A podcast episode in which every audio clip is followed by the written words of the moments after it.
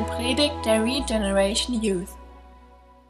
Es ist ein angenehmes Gefühl, wenn, wenn Leute erwartungsfroh nach vorne gucken. Und ähm,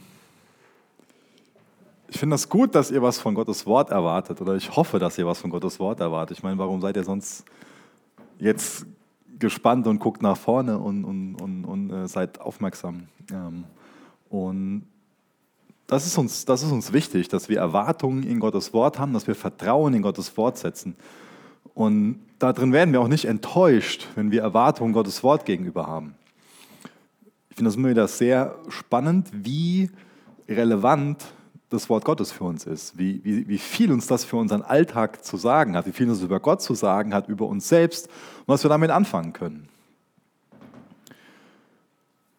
Ist es richtig, dass gerade für, für unsere Generation zum Beispiel das Thema Fitness sehr wichtig ist. Das Thema Mode, das Thema Gesundheit. Oder es sind noch drei Sachen, da dreht sich ziemlich viel drum. Gerade auch so durch, durch, durch Smartphones. Jetzt wissen wir genau, wie viele Schritte wir pro Tag gehen und wie viele äh, Treppenstufen und so weiter und bekommen da angezeigt, was wir an Kalorien verbraten haben oder auch nicht ähm, und können uns durch irgendwelche Smartwatches da komplett ähm, in Anführungsstrichen überwachen lassen und die helfen uns dann dabei, fitter zu werden und, und so weiter. Über die sozialen Medien bekommen wir ständig irgendwelche Eindrücke und bekommen gezeigt, das und das ist cool, so und so soll deine Wohnung aussehen, so und so kannst du aussehen, das passt zu deinem Stil und wir werden da irgendwie ständig herausgefordert, oder? Und deswegen ist so Fitness, Gesundheit, Mode, wie wir aussehen, was wir für eine Wirkung auf andere haben, das kann dann schon mal sehr, davon können wir uns schon mal sehr einnehmen lassen. Da können unsere Gedanken sich schon mal ziemlich drum drehen. Und heute Morgen geht es um sowas Ähnliches. Und das wünsche ich mir, dass wir nicht, dass wir als Jugend nicht so sehr von den Dingen eingenommen sind und uns davon bestimmen lassen. Ich gehe nicht her und sage, dass es alles egal ist. Ähm, das hat auch seinen, auch seinen Platz. Aber das, wo wir eigentlich beschäftigt sein sollten, das bekommen wir heute Morgen in dem Text beschrieben.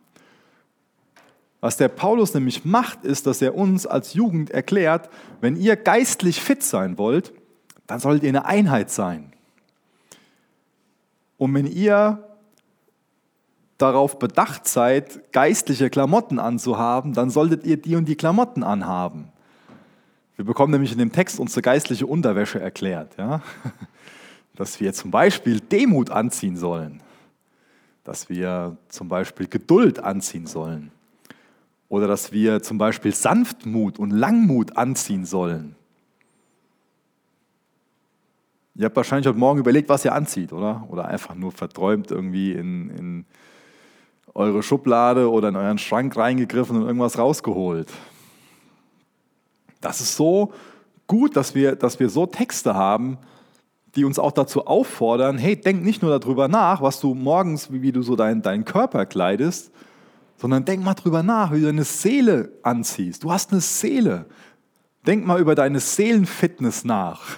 Denk mal über deine Seelengesundheit nach. Denk mal darüber nach, wie du deine Seele anziehst. Welche Charaktereigenschaften, mit welchen Charaktereigenschaften bist du bekleidet? Der Paulus schlägt uns auf jeden Fall Klamotten vor, die sehr stylisch sind und die auch sehr gut zu deinem Typ passen. Ja. Geduld passt zu jedem. Sanftmut passt zu jedem. Die Liebe passt zu jedem, oder? Das ist zeitlos schick. Ja.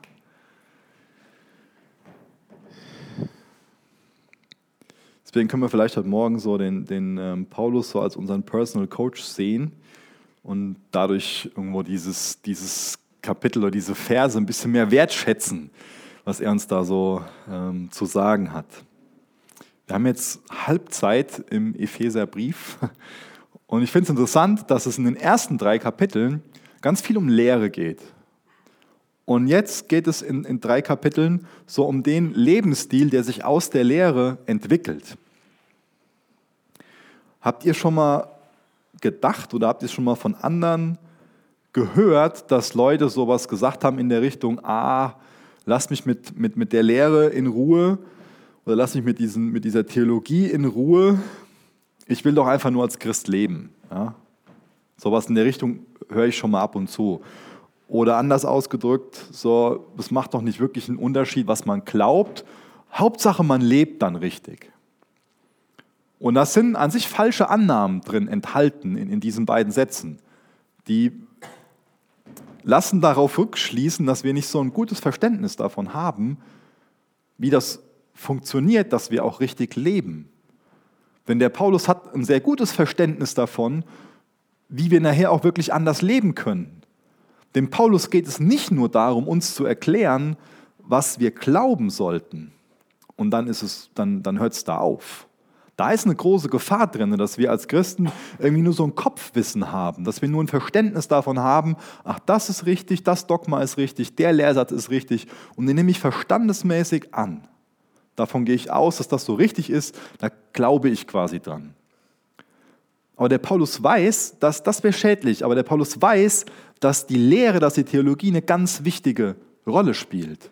Nämlich Paulus weiß, dass ich das was ich wirklich lebe, das glaube ich auch. Ja? Das heißt, wenn ich ein richtiges Verständnis von Lehre habe, erst dann habe ich auch ein Fundament davon.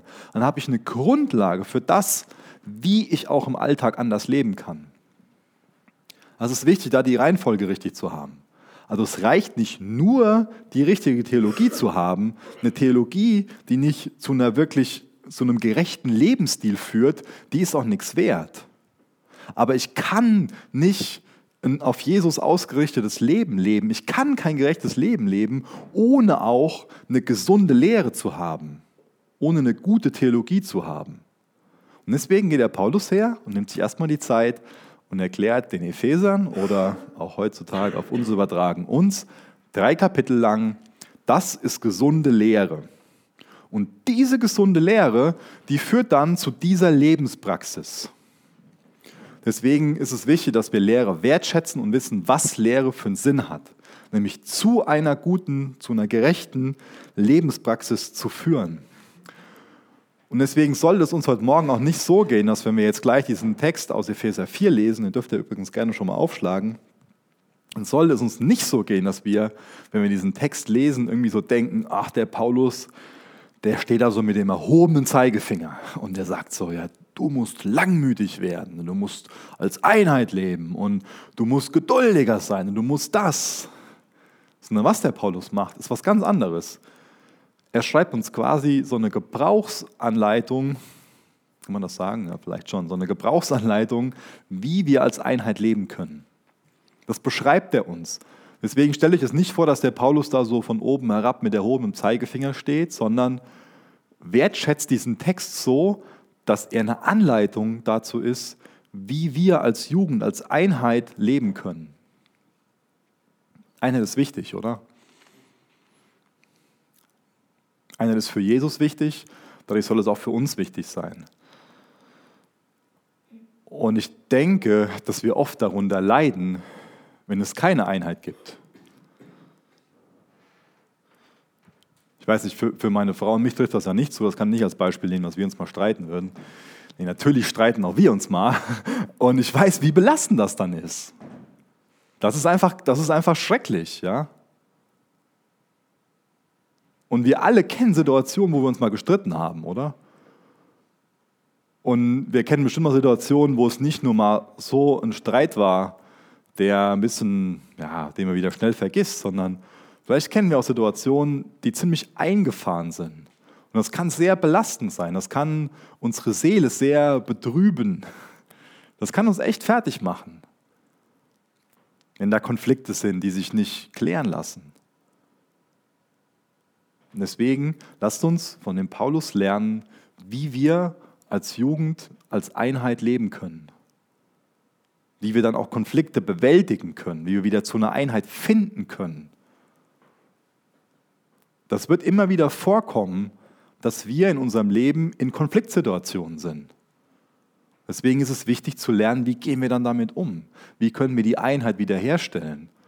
Oder auch schon viel früher präventiv quasi, wie können wir schon, schon viel früher, nämlich dann auch, wenn die Einheit da ist, uns dessen bewusst sein, dass eine Einheit immer umkämpft ist dass eine Einheit auch immer droht auseinanderzufallen, wenn wir nicht wenn nicht jeder, der irgendwie Teil von dieser Einheit ist, zum Beispiel diese Einstellungen und diese Eigenschaften teilt, die der Paulus da beschreibt. Also ein ganz wichtiger, ganz, ganz relevanter Text, aus dem wir sehr, sehr viel lernen können. Und ich fange mal an und lese die ersten drei Verse vor. Epheser 4, Vers 1 bis Vers 3. Als ein Gefangener für den Herrn fordere ich euch deshalb auf, ein Leben zu führen, das eurer Berufung würdig ist. Denn ihr seid ja von Gott berufen worden. Seid freundlich und demütig, geduldig im Umgang miteinander. Ertragt einander voller Liebe. Bemüht euch im Geist eins zu sein, indem ihr untereinander Frieden haltet. Als ein Gefangener für den Herrn, sagt er. Der Paulus zeigt uns also hier schon, was es bedeutet, der Berufung würdig zu wandeln. Teil davon ist, dass er selbst, obwohl er im Gefängnis ist, noch die Gemeinde im Sinn hat, noch die Belange Gottes im Sinn hat und in dem Rahmen, den er hat, dass er den noch nutzt, um zu Gottes Ehre zu leben. Das heißt, selbst im Gefängnis, selbst als Gefangener, ist der Paulus nicht so, dass er sich selbst bemitleidet und die Krise kriegt und dass sein Leben auseinanderfällt und dass er einfach in dunklen Gedanken versunken da alleine sich fühlt und, und kaputt geht. Sondern selbst da weiß er, ich bin Gefangener des Herrn, ich bin in Christus. Gott kümmert sich auch hier um mich. Warum soll ich jetzt die Zeit, die Möglichkeiten, die ich habe, hier verschwenden, um zu Gottes Ehre zu leben? Also nutze ich das, was ich habe. Ich kann jetzt hier immer noch schreiben, ich kann Briefe schreiben, das mache ich jetzt und den, den, die Epheser kommen mir in den Sinn, ich schreibe denen einen Brief. Das ist eine Anwendung, was es bedeutet, der Berufung würdig zu wandeln.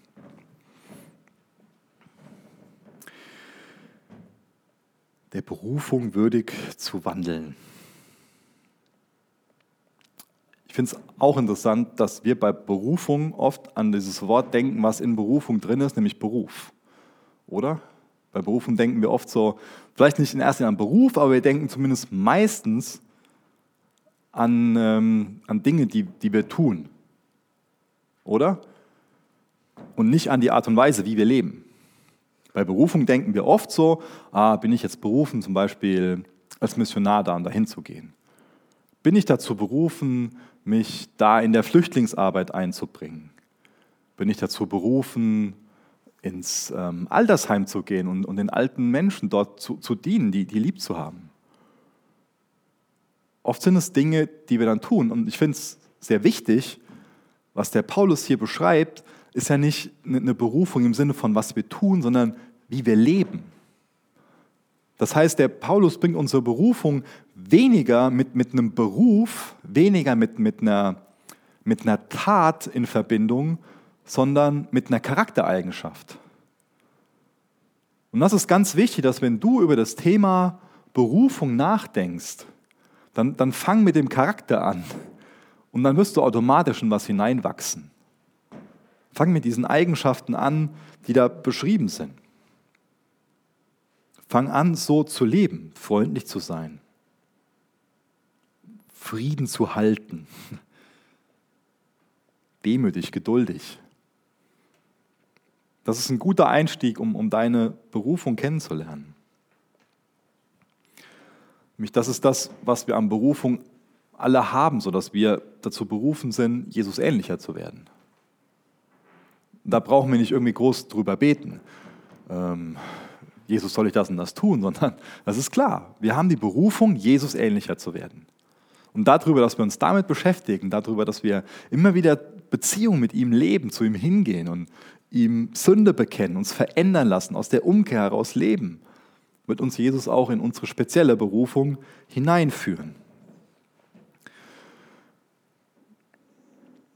Das, was ich jetzt erkläre, das, das beruht zum einen auf dem Text, aber das könnt ihr durchs ganze Neue Testament sehen, wenn wir im Neuen Testament Dinge beschrieben bekommen, die als Laster bezeichnet werden oder als Sünde, dann ähm, finde ich es interessant, dass wir dann beobachten können, dass es da auch ähm, bei den, bei den allermeisten, bei der großen Mehrzahl an Themen um Sachen geht, die Beziehungen dann ähm, zerstören oder zumindest belasten. Das heißt, Dinge, die Beziehungsfeinde sind, könnte man sagen, die werden oft als, als ein Laster dargestellt oder auch ganz klar als Sünde benannt. Aber im Kontrast dazu bekommen wir ganz viele Tugenden beschrieben, die dafür sorgen, dass Beziehungen gut funktionieren, die Beziehungen stärken, die Beziehungen wertvoll machen. Wir alle können nicht ohne Beziehungen leben.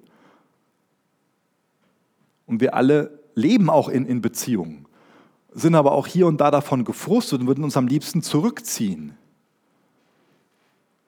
Aber trotzdem können wir nicht ohne Beziehung. Wir sind dazu geschaffen, in Beziehung zu leben. Wir sind in Gottes Ebenbild geschaffen und Gott selbst lebt in Beziehung zueinander. Er ist ein dreieiner Gott. Wie wir gleich in den nächsten Versen, da können wir auch noch einen, einen Rückschluss ziehen darauf. Gott selbst ist Beziehung. Wir sind in seinem Ebenbild geschaffen, können nicht ohne Beziehung leben. Wir sind dazu geschaffen, um in Beziehungen zu leben. Wir wertschätzen auf der einen Seite Beziehungen, machen auf der anderen Seite aber auch Erfahrungen, die ähm, es uns erschweren, in Beziehungen zu leben, wo wir schon mal am liebsten abgeben, ähm, aufgeben würden und gefrustet sind und enttäuscht sind. Weil da, wo Menschen zusammen sind, wird irgendwann, ja, da, da menschelt es halt, da wird irgendwann auch ein Konflikt entstehen. Das kann durch ein Missverständnis anfangen oder durch, durch was auch immer. Irgendwann kommen da Spannungen. Und wie gehen wir dann mit den Spannungen um? Wie gehen wir damit um?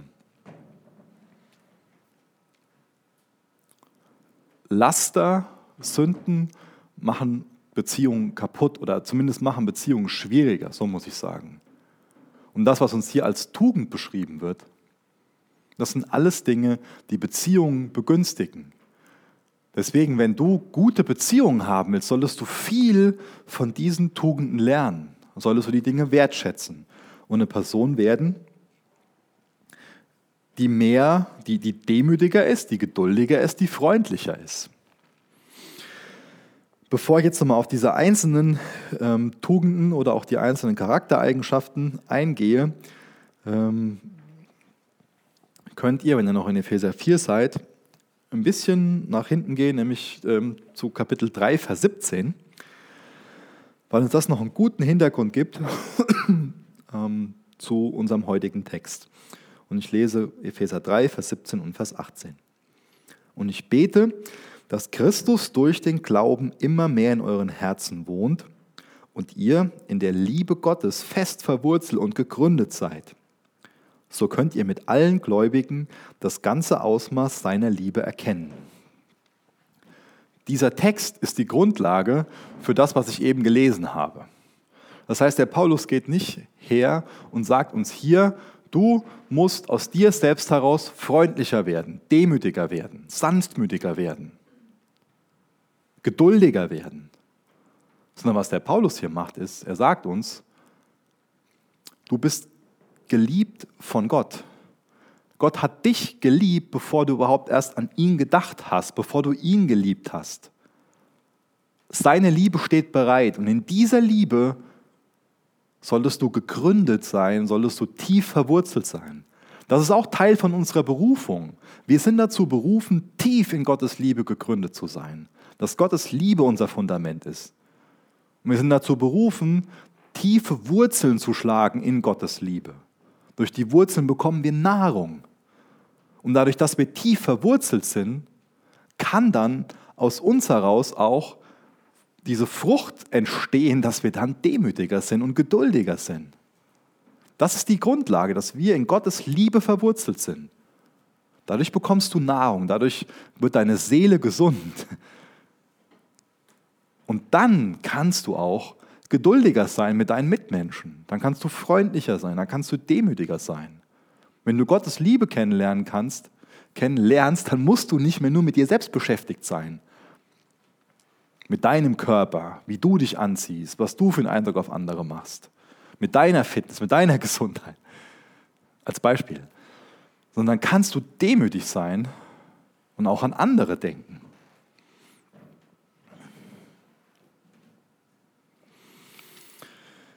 Ich gehe jetzt mal kurz auf diese fünf Grundsteine der christlichen Einheit ein. Oder wie ich es eben schon mal genannt habe, unsere geistliche Unterwäsche.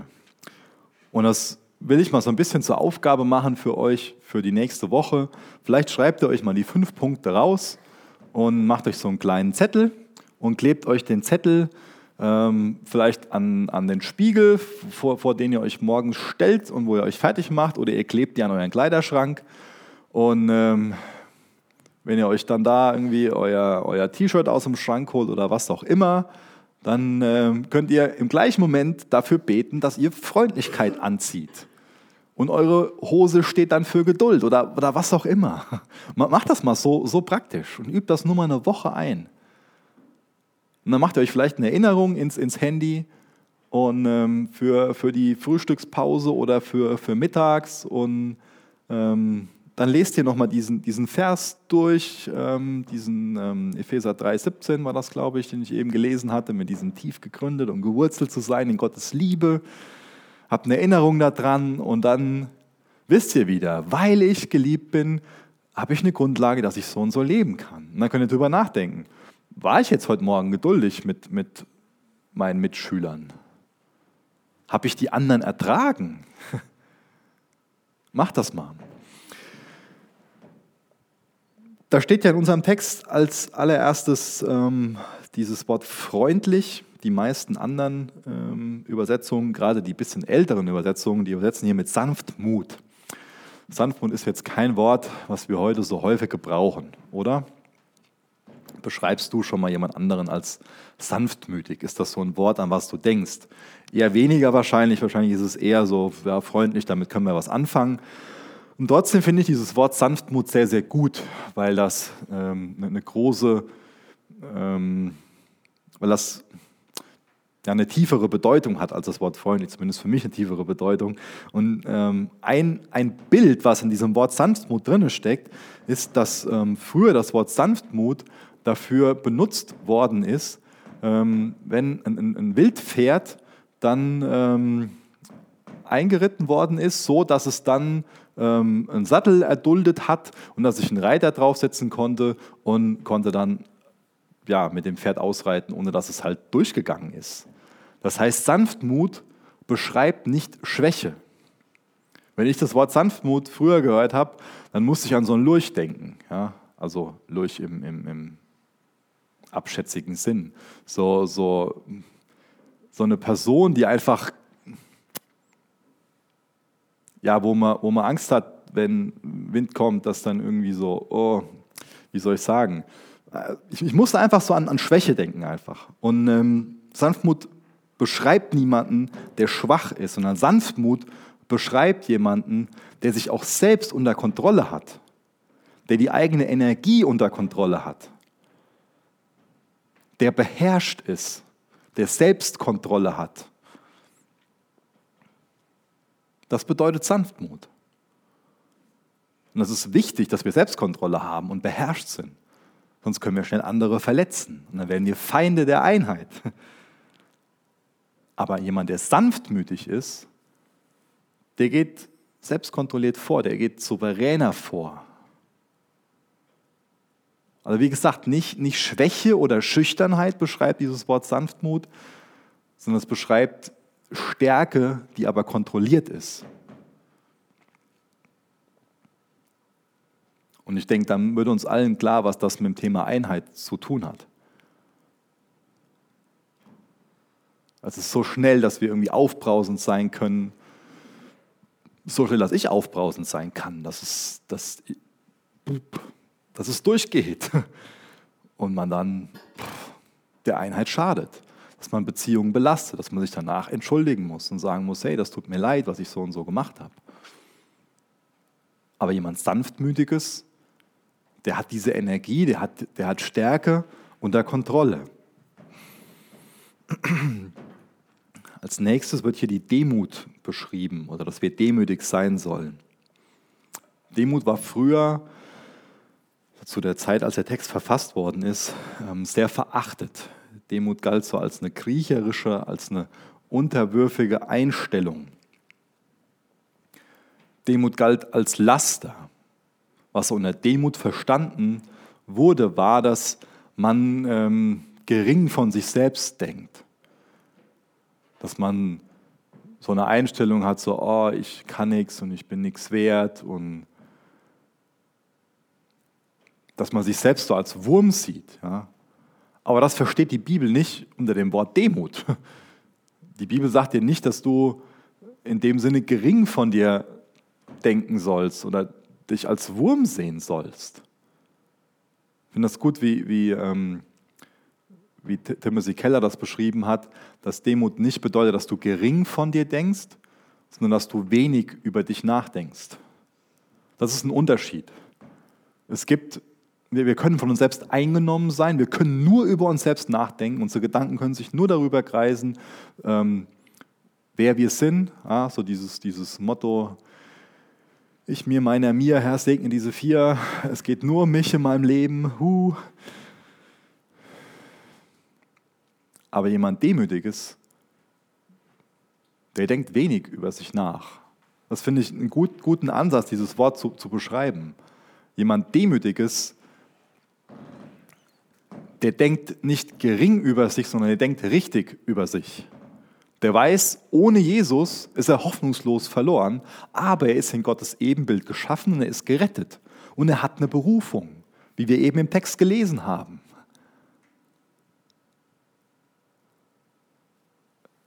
Wie gesagt, nicht gering, sondern richtig von sich selbst.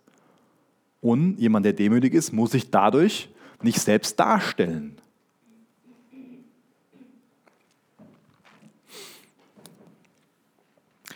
Demütige Menschen sind auf jeden Fall ein großer, großer Segen für, für jede Gemeinschaft. Aber jemand, der sich selbst darstellen muss, jemand, der stolz ist, jemand, der ganz viel Raum einnehmen muss, jemand, der immer ganz viel Aufmerksamkeit braucht, der schadet in der Gemeinschaft, oder? Ich meine, wir als Jugend sind eine Gemeinschaft. Wenn wir demütig sind, dann, ist das ein, dann sind wir ein größerer Segen füreinander. Aber wenn wir uns ständig irgendwie aufspielen, dann, dann schaden wir der Gemeinschaft. Dann schaden wir der Einheit. Dann lesen wir als nächstes, dass wir geduldig sein sollen. Geduldig im Umgang miteinander. Auch da kommt in anderen Übersetzungen das Wort Langmut vor. Geduld, das ist so, so ein, auch ein Gegensatz von ähm, aufbrausend sein. Das ist gut, wenn wir lernen zu warten. Es ist gut, wenn wir geduldig sind mit anderen Menschen. Es ist gut, wenn wir uns darauf, daran erinnern, wie geduldig Jesus mit uns selbst ist. Ich denke, wir alle haben da schon unsere Erfahrungen gemacht, dass Jesus geduldig mit uns ist. Und wenn wir, wenn wir wissen, wie sehr er mit uns geduldig ist, dann haben wir auch noch mehr Gründe, mit anderen geduldig zu sein. Bist du eher ein Mensch, der geduldig ist mit anderen? Ist das so eine Tugend von dir? Ist Geduld eine Tugend von dir? Ich mache mir hier schon mal ähm, mittags was ähm, zu essen warm in der Mikrowelle. Und ich meine schon mal, dass die Mikrowelle zu langsam ist. Ja?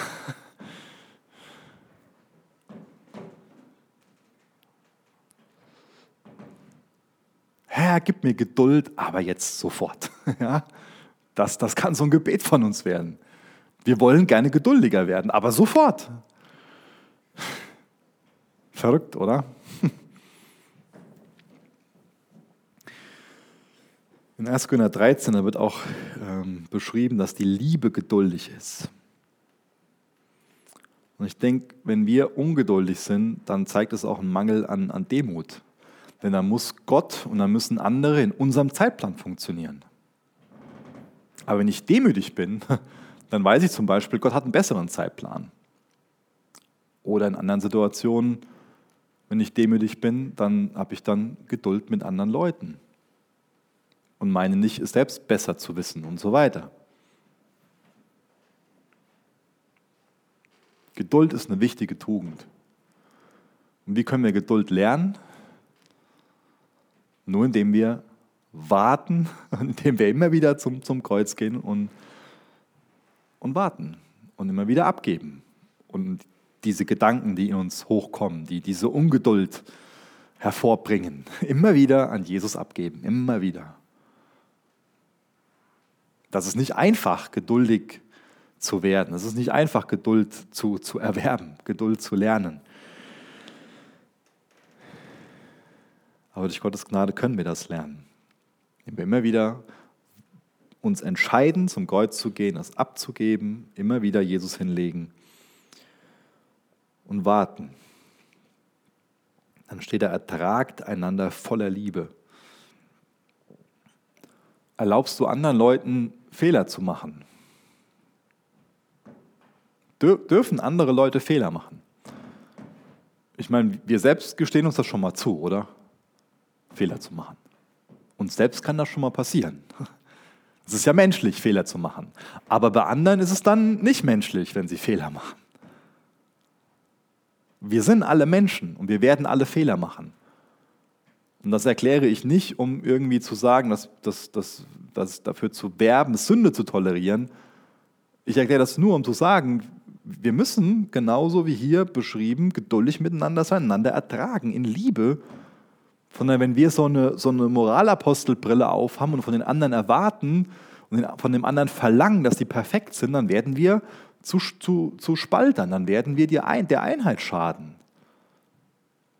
Fehler sind menschlich. Wir müssen damit lernen, auch mit Fehlern von anderen Leuten umzugehen, was dann nicht bedeutet, ähm, dass alles so hingenommen wird. Das ist nochmal eine ganz andere Geschichte. Natürlich sind wir auch dazu berufen, den anderen in Liebe mit Dingen zu konfrontieren. Aber wir sind auch dazu berufen, so tausend Extraschritte zu gehen, so eine Extrameile mit jemandem zu gehen. Geduldig zu sein. Ertragt einander voller Liebe. Wenn wir das tun, dann stärken wir die Einheit.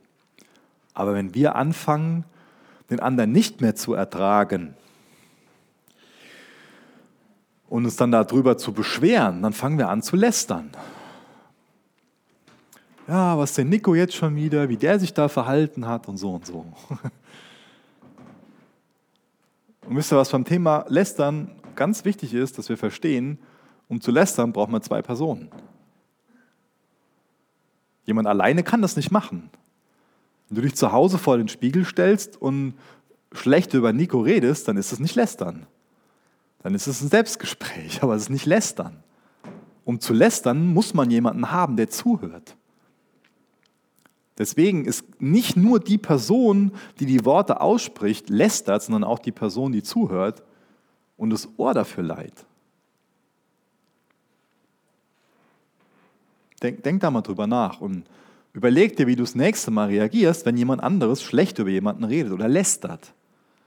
Leihst du das Ohr oder bist du dann jemand, der entweder weggeht oder der bewusst sagt, ähm, der sich bewusst vor Nico stellt. Ich weiß nicht, warum ich dich als Beispiel nehme, keine Ahnung.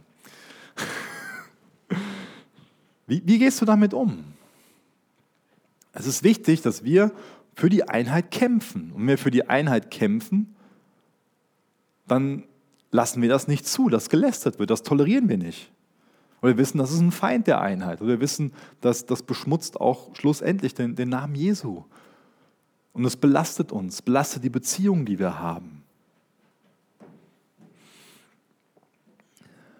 Bemüht euch, im Geist eins zu sein, indem ihr untereinander Frieden haltet. Ich finde das interessant, dass ähm, hänge jetzt gerade, ich glaube, das ist im, im 1. Korinther ganz am Anfang, wo der Paulus dann äh, beschreibt, ähm, dass die einen dann sagen, ja, ich bin des Apollos und ähm, ich, ich bin ähm, ich bin Anhänger von, von dem Paulus und ich, äh, ein anderer sagt dann, ja, ich bin ein Anhänger von Jesus. Da gibt es also diese, diese Gruppierungen.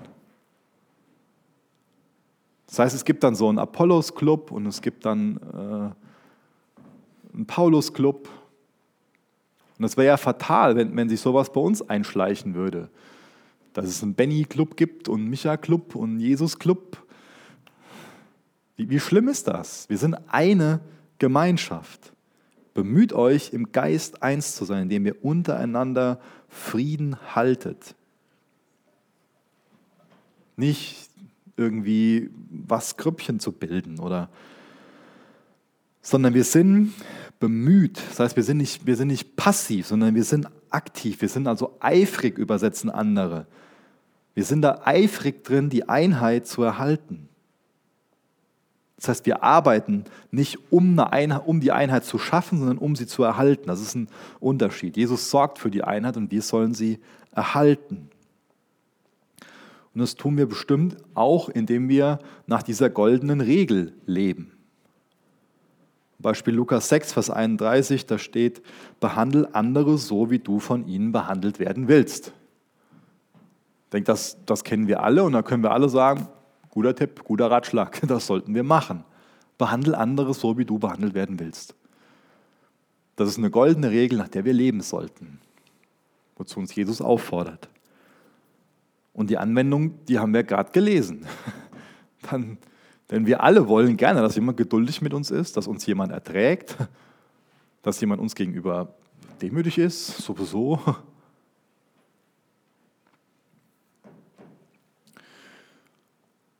Das ist jetzt so die, die Theorie, die ich beschrieben habe. Aber wie sieht es in der Praxis aus? Leider ist es so, dass auch unter uns Christen so im Miteinander, dass es da schon mal Probleme gibt.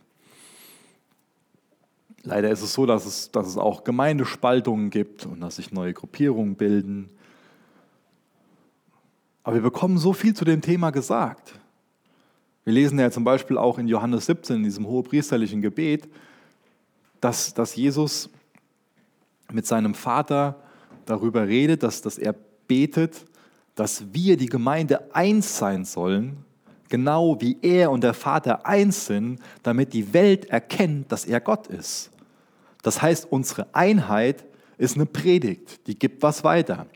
Und auch unsere Zwietracht ist eine Predigt, keine gute, sondern eine sehr schlechte, ist ein schlechtes Zeugnis. Das ist ein Drama.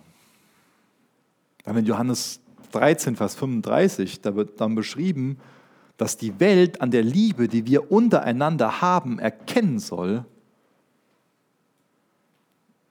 dass es Gott gibt und dass wir seine Jünger sind. Deswegen lasst uns viel dafür kämpfen, um die Einheit zu erhalten. Und trotzdem scheitert die Einheit schon mal. Trotzdem gibt es Konflikte.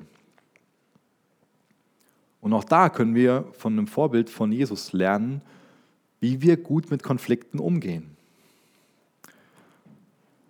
Um eine Einheit zu bewahren, ist Vertrauen eine unheimlich wichtige Geschichte wenn wir schon anfangen, dem anderen zu misstrauen, dann ist schon so ein bisschen die Tür geöffnet dafür, dass dann Zwietracht entsteht. Aber Vertrauen, das ist so eine Grundlage für Einheit. Wenn jemand sein Vertrauen entzieht, dann ist es nicht mehr möglich, die Einheit herzustellen, ohne dass die Person sich wieder dafür entscheidet zu vertrauen. Und da finde ich, ist Jesus ein wunderbares Beispiel. Wie ist denn Jesus zum Beispiel mit dem Judas umgegangen? Wie ist denn Jesus mit dem Petrus umgegangen?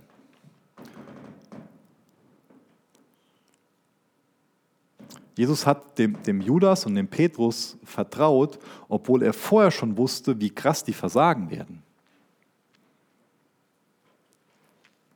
Aber wenn jetzt Jesus dem Judas das Vertrauen entzogen hätte, dann wäre das gar nicht mehr möglich gewesen für den Judas, irgendwie doch noch umzudenken, zu einer Erkenntnis zu kommen, dass es falsch ist, was er davor hat, dass er, den, dass er Jesus verraten wird. Jesus wusste auf gut Deutsch gesagt die ganze Zeit, was Judas für ein falscher 50er war. Dass er ihn verraten wird. Wusste die ganze Zeit. Und trotzdem war dieses Vertrauen zu ihm da. Trotzdem hat er an der Beziehung festgehalten. Und auch bei dem Petrus da hat er, ihm hat er ja auch vorher schon gesagt, hier noch, äh, ehe der Hahn dreimal kräht, wirst du mich verleugnen. Ja? Dreimal. Und trotzdem immer wieder dieses Vertrauen, Vertrauen, Vertrauen. Und das ist eine Sache, wo wir echt drum ringen müssen, dass wir einander vertrauen. Auch dann vertrauen, wenn Vertrauen enttäuscht worden ist. Da ist uns Jesus voll das gute Beispiel drin. Außerdem sehen wir bei Jesus bedingungslose Liebe. Gemeinschaft funktioniert nicht ohne Liebe. Das ist in allen Beziehungen so, dass das Liebe das, das verbindende Element ist. Außerdem ist, ist Vergebung voll wichtig. Ohne dass wir bereit sind, dem anderen zu vergeben, können wir nicht die Einheit erhalten. Das ist ja eben immer wieder mal klar geworden, dass, dass wir Menschen versagen, dass wir Schuld auf uns laden. Das machen wir alle. Wir alle laden Schuld auf uns. Wir alle verhalten uns schon mal daneben. Und, und wie gehst du dann damit um, wenn du dich daneben verhalten hast? Und wie gehst du damit um, wenn sich andere daneben verhalten? Bist du bereit zu vergeben und zu sagen, okay, auch wenn er sich da wie ein Idiot verhalten hat, ich vergib dir? Oder nimmst du nur Vergebung für dich in Anspruch?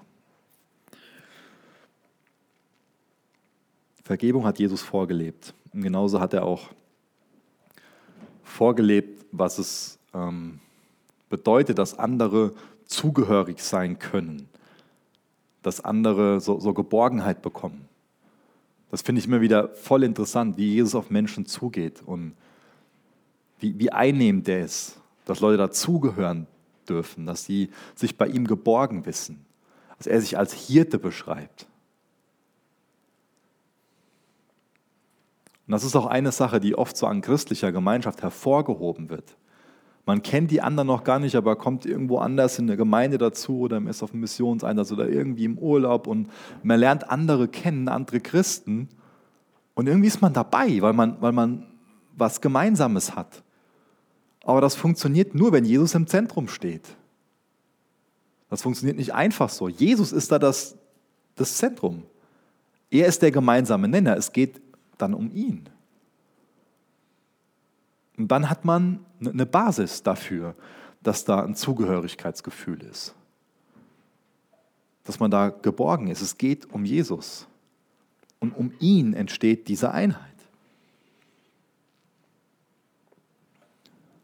Wie ist das bei uns hier? Sind wir da wirklich offen für andere? Nicht nur offen, sind wir so, so einnehmend, so willkommen heißend? Können sich Leute hier angenommen und geborgen fühlen, weil es um Jesus geht? Oder geht es um uns als Gemeinschaft? Weil Einheit kann ja auch falsch verstanden werden, in dem Sinne, dass wir so eine eingeschworene, in sich geschlossene Gemeinschaft sind. Und dann dreht sich es nur um, um die Gemeinschaft. Aber uns geht es ja um mehr, uns geht es ja um Jesus. Wir sind eine Gemeinschaft um Jesu Willen, wir sind eine Einheit um Jesu Willen. Und um Jesu Willen wollen wir andere Leute damit hineinnehmen und wertschätzen sie. Haben nicht so einen kritiksüchtigen, kritischen Geist, sondern da gibt es einen riesen Vertrauensvorschuss, wie ich gerade beschrieben habe.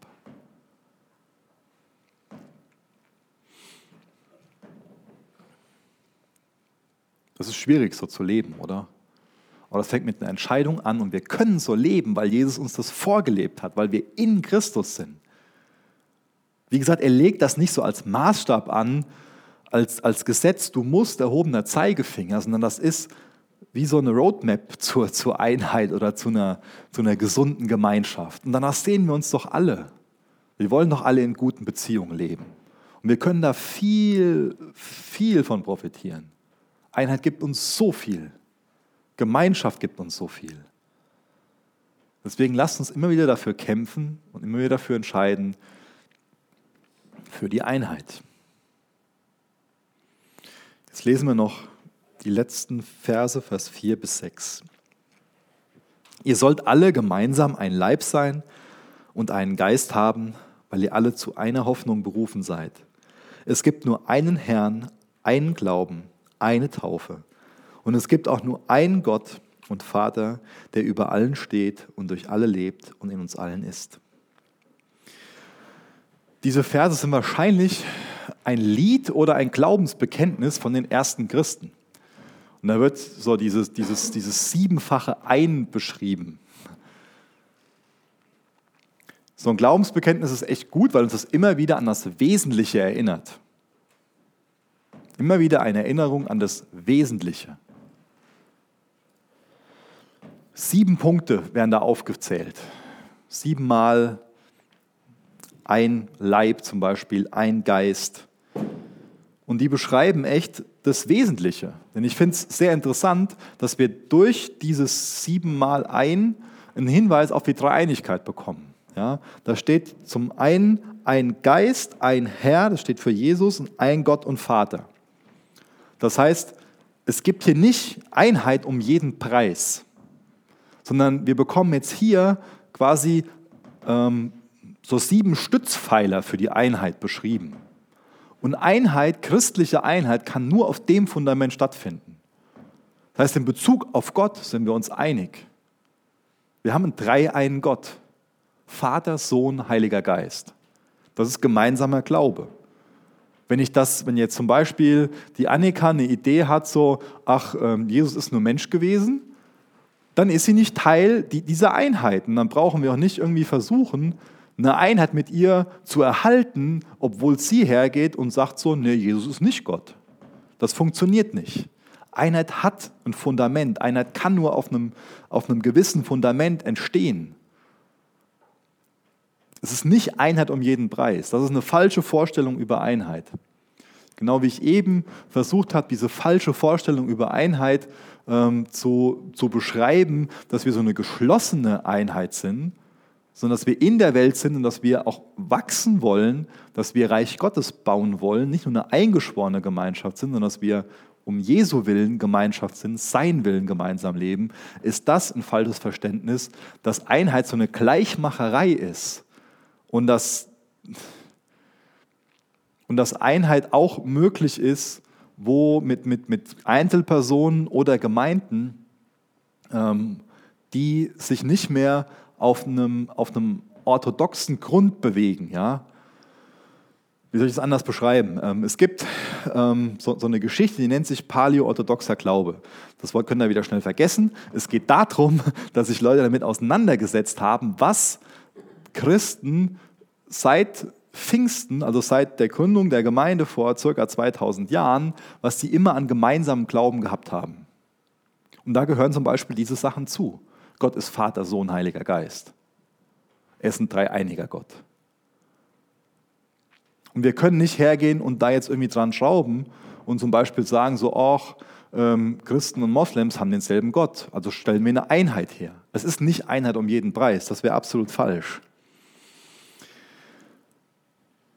Also in diesen sieben Punkten ist zum Beispiel der dreieinige Gott drinne. Dann steht da aber auch ein Glaube. Und es bedeutet ein Glaube an diesen dreieinigen Gott. Da komme ich nochmal zurück auf, auf ein Zitat von dem Augustinus, was ich regelmäßig gebrauche. Der, äh, der, der sagt ja im Wesentlichen Einheit, im Unwesentlichen Freiheit, in allen Dingen aber die Liebe. Das heißt, bei dem Thema Glaube ist es wirklich wichtig zu unterscheiden, was ist denn, ähm, was ist denn wirklich wesentlich. Ja? Und zum Beispiel ist es Unsinn, wenn wir jetzt damit mit jemandem uneins werden zum Punkt Geistesgaben. Oder zu einem Punkt darf hier so ein Cajon auf die Bühne oder der Gottesdienstablauf. Oder wir könnten jetzt auch manch, manch andere christliche Lehre nehmen, zum Beispiel auch eine unterschiedliche Auffassung ähm, über die Endzeit.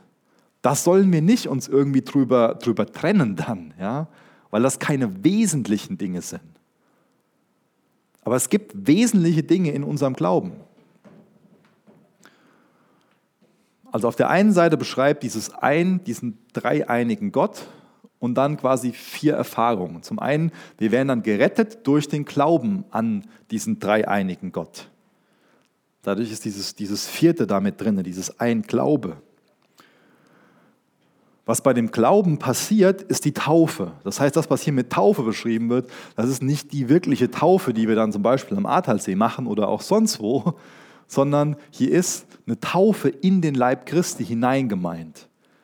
Wir glauben daran, dass Jesus für uns gestorben ist und dadurch werden wir gerettet und dadurch sind wir hineingetauft in Jesu Leib. Dadurch sind wir in Christus. Das ist gemeinsamer Glaube. Dass wir gerettet sind allein durch den Glauben. Sind wir hineingetauft. Wie gesagt, hier geht es nicht um die Taufe, um, bei, äh, um die Taufe an sich als, als, ähm, als ein Ritus, sondern es geht um die Taufe als ein, als ein geistliches Element. Das ist eine wichtige Unterscheidung. Weil um die Taufe als Ritus gibt es natürlich auch verschiedene Auffassungen. Ähm, da gibt es dann Leute, die dann sagen, Babytaufe und Erwachsenentaufe und das und das. Aber hier geht es um das, um das geistliche Element der Taufe. Das heißt, dass alle, die wirklich wahren Glauben an Jesus haben, die sind in Christus hineingetauft. Und dann geht es hier noch um ein Leib. Durch die Taufe sind wir in Christus, sind wir sein Leib. Das ist auch wichtig, dass wir wissen, wir sind ein Leib. Es gibt einen weltweiten Leib, aber es gibt auch zum Beispiel nur diesen Leib, den wir als Jugend darstellen. Und das, das bedeutet, dass du weißt, ohne die anderen kann ich nicht und die anderen können nicht ohne mich. Jeder von uns hat was Einzigartiges hierzu hinzuzugeben. Und nur so, wie Gott uns zusammengestellt hat, leben wir so als Leib vor Ort, um Jesus zu verherrlichen. Auch dieses, dieses, dieses, dieser Aspekt Leib hilft uns hoffentlich dabei, als Einheit zu leben. Weil wir einfach wissen, Jesus ist das Haupt, er ist der Herr, ein Herr, ihm ordnen wir uns unter. Zu seiner Ehre wollen wir leben. Es geht um ihn bei unserer Einheit. Und wir nehmen unseren Platz ein. Und wenn unser Platz halt die Leber ist, dann ist es die Leber. Und wenn unser Platz das Herz ist, ist es das Herz. Aber wenn die Leber auf einmal den Job vom Herz machen will, dann macht sie nicht mehr den Job von der Leber und dann wird unser Leib mit Giftstoffen voll. Und wenn das Herz streikt, ist alles. Ich brauche es nicht ausführen. Da gäbe es andere Leute, die zum Thema Medizin ein bisschen mehr sagen können. Aber ich denke, wir alle, unser Wissen reicht so weit, dass es Unsinn ist, wenn, wenn unser Arm unsere Zunge sein will. Das, unser Arm ist dafür geschaffen, arm zu sein, oder? Und das Gute ist, dass unser Arm nicht mit unserer Zunge darüber diskutiert. Deswegen lasst uns alle den Platz einnehmen, den, den wir in diesem Leib haben. Und dann können wir als Einheit zu Gottes Ehre sein. Und dann kommt als letztes die eine Hoffnung. Auch die teilen wir. Wir haben als Christen den gemeinsamen Glauben, dass Jesus irgendwann wiederkommt. Das ist unsere Hoffnung. Unsere Hoffnung ist, irgendwann kommt Jesus wieder. Wir haben eine geteilte Auffassung davon, wie das passieren wird, aber wir haben den gemeinsamen Glauben, er kommt wieder und bereitet dieser gefallenen Schöpfung ein Ende, aber er macht eine ganz neue Schöpfung. Es gibt einen neuen Himmel, es gibt eine neue Erde. Er kommt mit seinen Plänen ans Ende. Er lässt sich das nicht durch die Machenschaften des Bösen versauen, was er ursprünglich am Plan dieser Schöpfung hatte, sondern Gott hat einen Plan, diese Schöpfung zu retten. Und für uns gibt es die Notwendigkeit, uns retten zu lassen, indem wir an diesen dreieinigen Gott glauben. Ein Gott und Vater, ein Geist, ein Herr. Ein Glaube an diesen dreieinigen Gott. Durch diesen Glauben sind wir hineingetauft in diesen Leib. Und als Leib haben wir gemeinsam diese Hoffnung, dass Jesus wiederkommt und in Ewigkeit für neues Leben sorgt. Jesus, hab Dank, dass wir durch dich diese Hoffnung haben dürfen.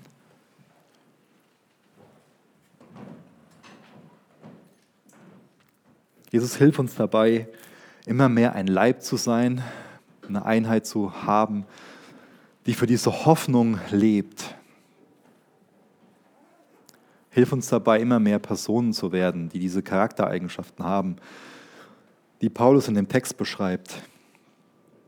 Jesus, mach uns freundlicher, sanftmütiger, langmütiger, geduldiger. Hilf uns dabei, den anderen, den anderen zu ertragen. Hilf uns dabei, Frieden zu bewahren. Wirk du in uns persönlich und auch als, als Jugendherr, als Gemeinde. Sei du uns gnädig, wir wollen von dir lernen, zu deinen Füßen sitzen.